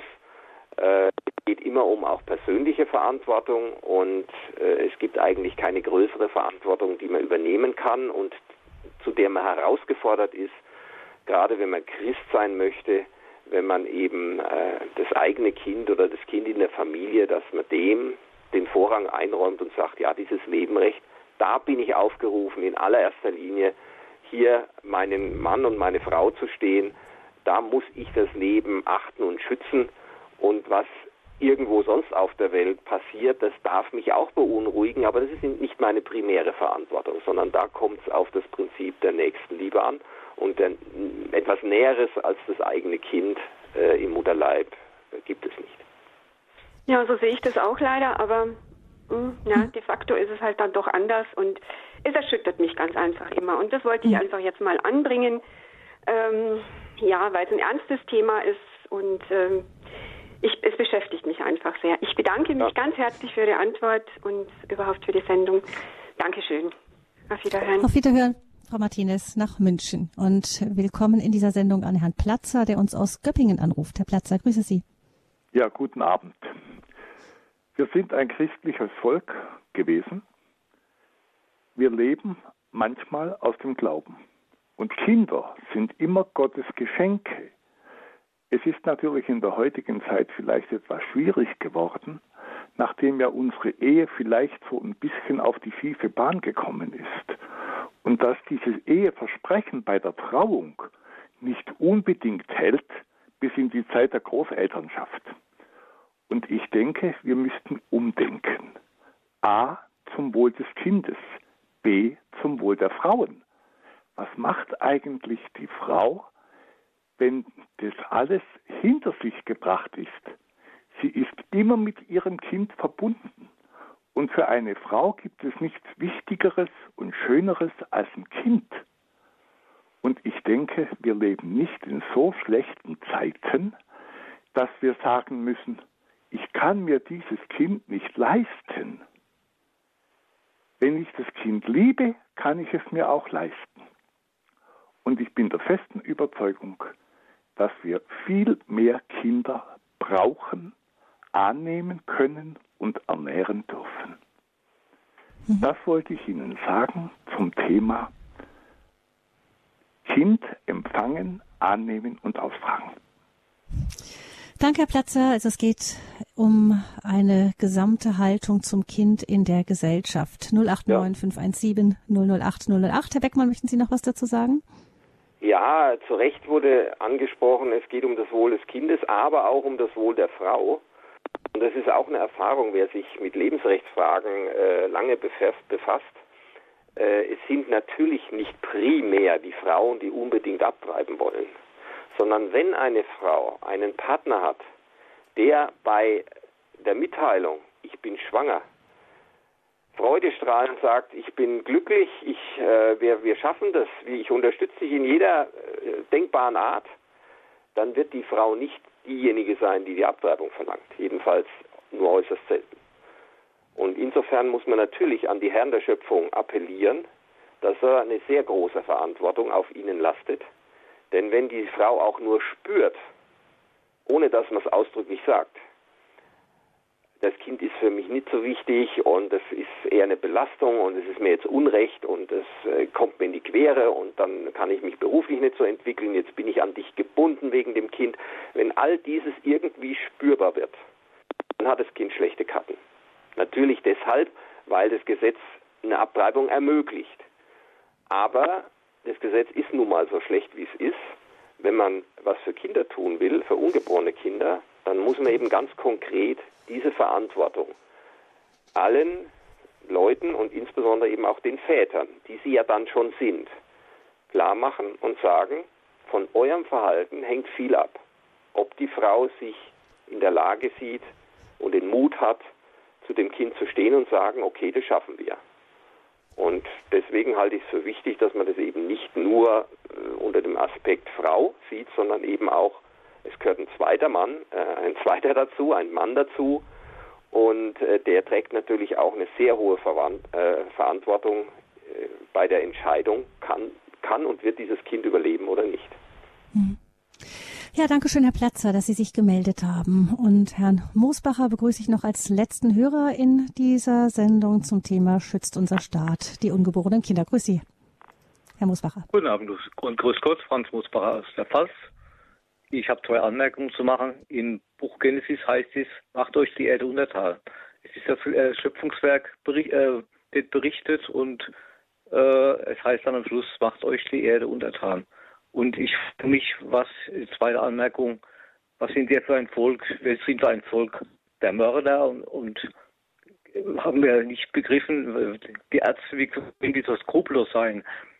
Wenn die, und die Mutter, wenn die, die, die hat vorhin gesagt, das ungeborene Leben im, im Abort liegt, kann man sich das vorstellen? Kann man damit leben, mit dieser Schuld? Ein ganzes Leben auskommen? Das frage ich mich wirklich. Hm. Armes Deutschland, armes Volk arme Menschheit. Hm, also auch von Ihnen, Herr Musbacher, Unverständnis dafür. Sicher, wenn man die einzelnen Fälle kennt, ist es, denke ich, Herr Beckmann, auch schwierig jetzt sich, ja, als ich, ich tue mich offen gestanden immer so ein bisschen schwer in Einzelfällen ähm, mit sehr harten Worten zu kommen, weil es doch ah, einfach auch ein Thema ist. Auch, ich habe das nicht so als auf einen Einzelfall bezogen äh, verstanden. Äh, ja, aber nicht so, ein Einzelfall kann, äh, also ich könnte auch am Telefon mhm. natürlich keinen Einzelfall beurteilen, weil ich die Umstände mhm. nicht kenne. Mhm. Und das ist immer eine schwierige Angelegenheit. Es geht primär darum, vernünftige Gesetze zu haben und eine vernünftige mhm. gesellschaftliche Haltung zum Thema. Und das ist das Problem, dass wir aufgrund dieser Gesetze, die eben äh, in sich absolut widersprüchlich sind, die Abtreibung auf Wunsch ermöglichen, praktisch bis zur Geburt, dass man aufgrund solcher Gesetze zu einer vernünftigen gesellschaftlichen Anschauung über den Wert ungeborener Kinder und Lebensrecht nicht mehr gelangen kann. Ja, also es ist ein mhm. großes, ein, ein Hindernis, äh, gesamtgesellschaftlich wieder eine andere positive Einstellung zu Kindern zu gewinnen. Und das ist also sehr es geht schade. auch um Gewissensbildung dann in dem Fall, genau. je nachdem. Mhm. Und daran wirkt auch der Gesetzgeber mit. Wenn er schlechte Gesetze ja. macht, dann schadet er der Gewissensbildung. Wenn er gute Gesetze macht, dann unterstützt er eine Gewissensbildung. Aber es ist mhm. natürlich so, dass äh, wir nicht von heute auf morgen bessere Gesetze bekommen werden, sondern in einer Demokratie braucht man dazu Mehrheiten. Und Mehrheiten in den Parteien wird es nur geben, wenn grö größere Bevölkerungsschichten eine bestimmte Meinung haben und auch einfordern. Und daran kann man natürlich immer arbeiten. Man kann sich mhm. für Lebensschutz einsetzen. Man kann das sehr individuell tun, indem man eben Schwangeren in Not hilft oder im äh, Bekanntenkreis dafür sorgt, dass Familien, gerade junge Familien, sich angenommen fühlen und unterstützt werden, sodass die Leute merken, wenn ein Kind unterwegs ist, dann ist das etwas, was jede Art der Unterstützung und Hilfe äh, verdient und die ist auch da gesellschaftlich. Wenn, wenn wir mhm. dieses Klima schaffen, dann kann man, denke ich, äh, auf längere Sicht auch daran denken, irgendwann mal bessere Gesetze zu machen. Aber gegenwärtig äh, sehe ich dazu keine Möglichkeit. Man muss mit dem auskommen, was da ist. Das ist äußerst dürftig und in sich widersprüchlich. Und auch das muss man offen den Leuten sagen, damit die auf die Idee kommen, ja, so kann es eigentlich nicht weitergehen. Wir können nicht behaupten, in unserem Grundgesetz, jeder hat ein Recht auf Leben und de facto mit den Regelungen, die wir dann in den Gesetzen stehen haben, dafür sorgen, dass möglichst geräuschlos und äh, schnell ungeborene Kinder getötet werden können. Das kann nicht der Weg der Zukunft sein. Und dafür ist es wichtig, dann auch manchmal eine deutliche Sprache zu finden, zu der auch gehören kann, ja, was sind wir für ein armes Volk? Mutter Therese hat ja auch Ähnliches gesagt, dass für sie die reichen Gesellschaften, in denen Kinder eben in solchen Mengen abgetrieben werden und das quasi als ein Menschenrecht auch noch propagiert wird von einzelnen Gruppen, ähm, dass sie für sie zu den ärmsten Ländern der ganzen Welt gehören. Ja, dem kann ich mich anschließen. Also das ist sicher so. Hm. Vielleicht noch, ähm, Herr Beckmann, wenn wir uns jetzt vorstellen, wie könnte denn eine von Ihnen aus eine eine gute Gesetzeslage aussehen? Also wie könnte es denn, wie könnte es denn gut sehen? Das ist ja schon ein nicht leicht zu greifendes Thema, weil es eben in so einen Intimbereich auch hineingreift. Das ist ja, genau, also die Frau ist natürlich von einem werdenden Leben noch viel unmittelbarer betroffen als in irgendwelchen anderen Fällen. Und auf der, das ist die eine Seite, die jetzt im Moment natürlich gerade in der Gesellschaft sehr viel Verständnis erfährt. Weniger Verständnis hat man eben für das, was man als Zellhaufen abtut oft und dem man oft so ein wirklichen, wirkliches Recht auf Leben abspricht, für das, von dem wir aber sagen, es ist wirklich ein Kind und eigentlich steht die Rechtsprechung ja grundsätzlich da auch hinter uns. Ähm, ähm, wie, wie kann man das gut zusammenbringen? Also kurzfristig wird das äh, unmöglich sein, weil äh, die Verhältnisse so auseinandergedriftet sind, dass eben äh, weite Teile der Bevölkerung nicht einmal ein Problem erkennen, sondern tatsächlich glauben, da geht es nur um Selbstbestimmung und mein Bauch gehört mir. Dass das nicht so ist, muss erst einmal vermittelt werden. Das heißt, an erster Stelle muss immer die Frage der Bewusstseinsbildung stehen. Da muss man mit klaren Begriffen arbeiten und man muss auch äh, versuchen, äh, gesellschaftlich erst einmal wieder das Verständnis für das ungeborene Kind und sein Recht auf Leben zu wecken. Das hat übrigens auch das Verfassungsgericht in seine Urteile reingeschrieben, dass äh, es also Aufgabe der Politik auch ist, dafür zu sorgen, dass der Rechtsanspruch des Kindes auf Leben im gesellschaftlichen Bewusstsein verankert bleibt. Nur passiert da überhaupt nichts. Ja, das ist also sehr traurig. Im Grunde äh, ist das ein Totalversagen aller staatlichen Institutionen. Und äh, ich sehe auch nicht, wie wir da äh, rauskommen. Ich kann nur an die Hörerinnen und Hörer dieses Senders, aber auch an alle anderen äh, christlich motivierten Menschen in unserem Land äh, appellieren, dass sie zunächst einmal an der, dieser Bewusstseinsbildung äh, mitwirken und immer wenn das Thema auf Abtreibung aufkommt, sich nicht äh, einfach nur verschämt zurückhalten und sagen, es ist ja alles so kompliziert und schwierig und die Gesetze geben ja nichts her, sondern dann einfach äh, klar und nüchtern sagen, um was es geht. Es sind ungeborene Kinder, das sind Menschen in der Frühphase ihrer Entwicklung, die leben und sie haben auch ein Recht auf Leben. Und erst wenn dieser Grundsatz sich wieder verfestigt hat und in breiten Bevölkerungsschichten anerkannt wird, und entsprechende Hilfen auch für Notlagen existieren, und zwar flächendeckend, dann kann man erst darüber nachdenken, wie sollen die Gesetze aussehen, die das auch noch unterstützen. Aber mhm. das ist erst am Ende der Entwicklung und von einzelnen Gesetzesforderungen aktuell äh, halte ich gar nichts, weil die eben äh, völlig illusorisch sind. Dafür gibt es keine Mehrheiten, weder in der Politik noch in der Gesellschaft. Wir müssen leider wie man so schön sagt, bei Adam und Eva anfangen und erst die Grundlagen wieder aufbauen, um einen effektiven Lebensschutz auch dann am Ende im Rechtsstaat durchsetzen zu können. Hm, also im Grunde auch das Rechtsbewusstsein überhaupt wieder zu, zu schaffen oder wieder neu zu wecken. Was kann denn die Kirche da in dem Punkt? Wie könnten die Kirchen sich, sich wirklich gut einbringen in diese, in diese Entwicklung?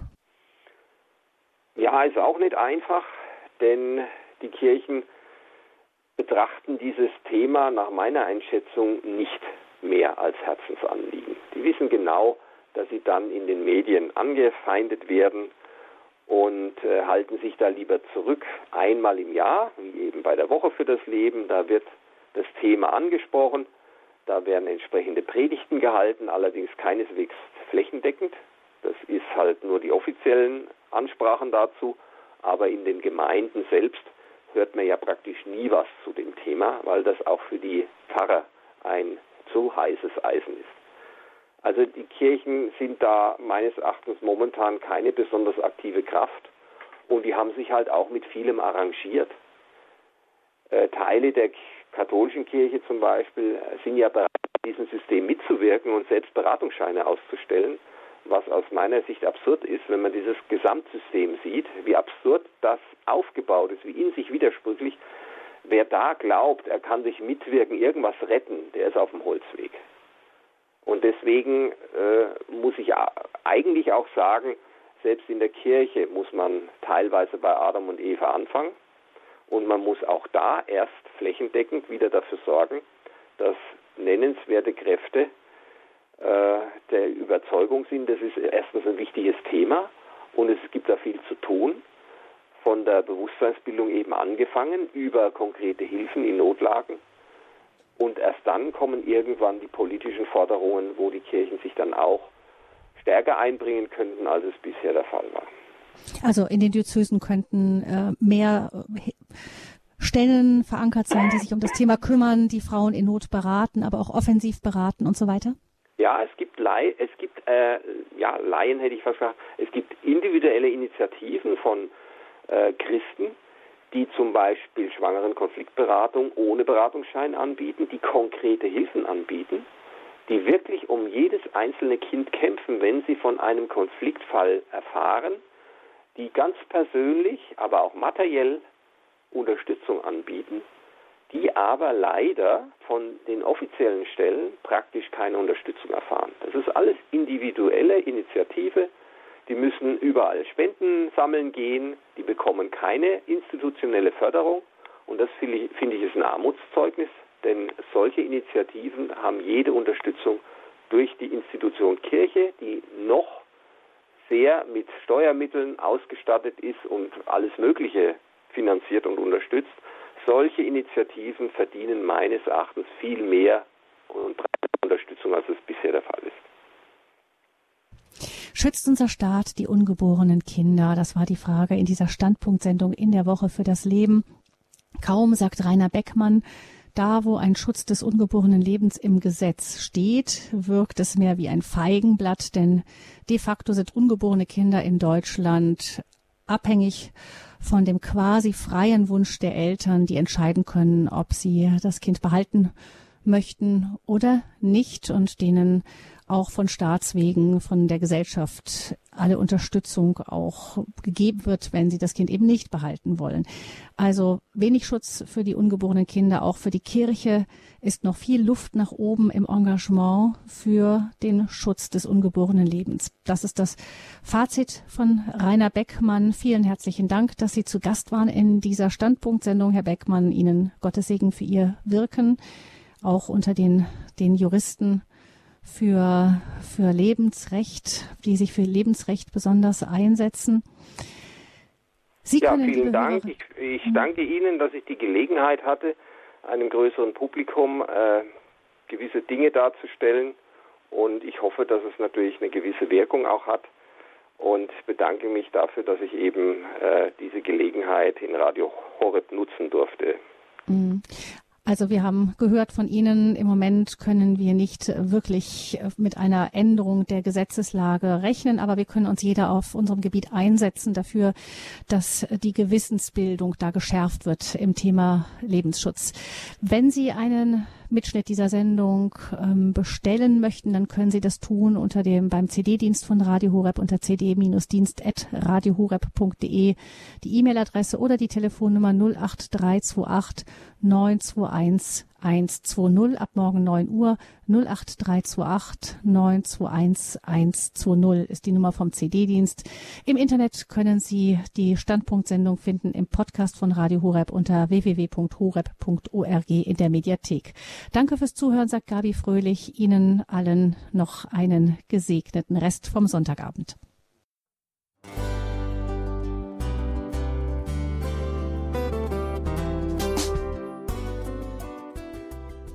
Liebe Zuhörerinnen und Zuhörer, vielen Dank, dass Sie unser CD- und Podcast-Angebot in Anspruch nehmen. Wir freuen uns, dass unsere Sendungen auf diese Weise verbreitet werden. Dieser Dienst ist für Sie kostenlos. Für uns ist er allerdings mit einem nicht unerheblichen finanziellen Aufwand verbunden. Deshalb sind wir für jede Spende dankbar. Alle Bankverbindungen unserer Spendenkontos können Sie über unsere Homepage horeb.org unter dem Menüpunkt Spenden einsehen. Dort besteht auch die Möglichkeit, online zu spenden. Natürlich nach den neuesten Sicherheitsstandards. Sie können diese Informationen auch bei unserem Hörerservice unter der Telefonnummer 08328 921 110 erfragen. Ich wiederhole die Rufnummer 08328 921 110. Vergelt's Gott für Ihre Unterstützung. Ihr Pfarrer Kocher.